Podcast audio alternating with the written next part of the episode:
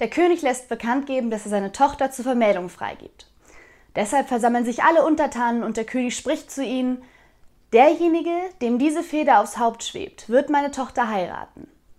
Und er lässt die Feder fallen und die Menge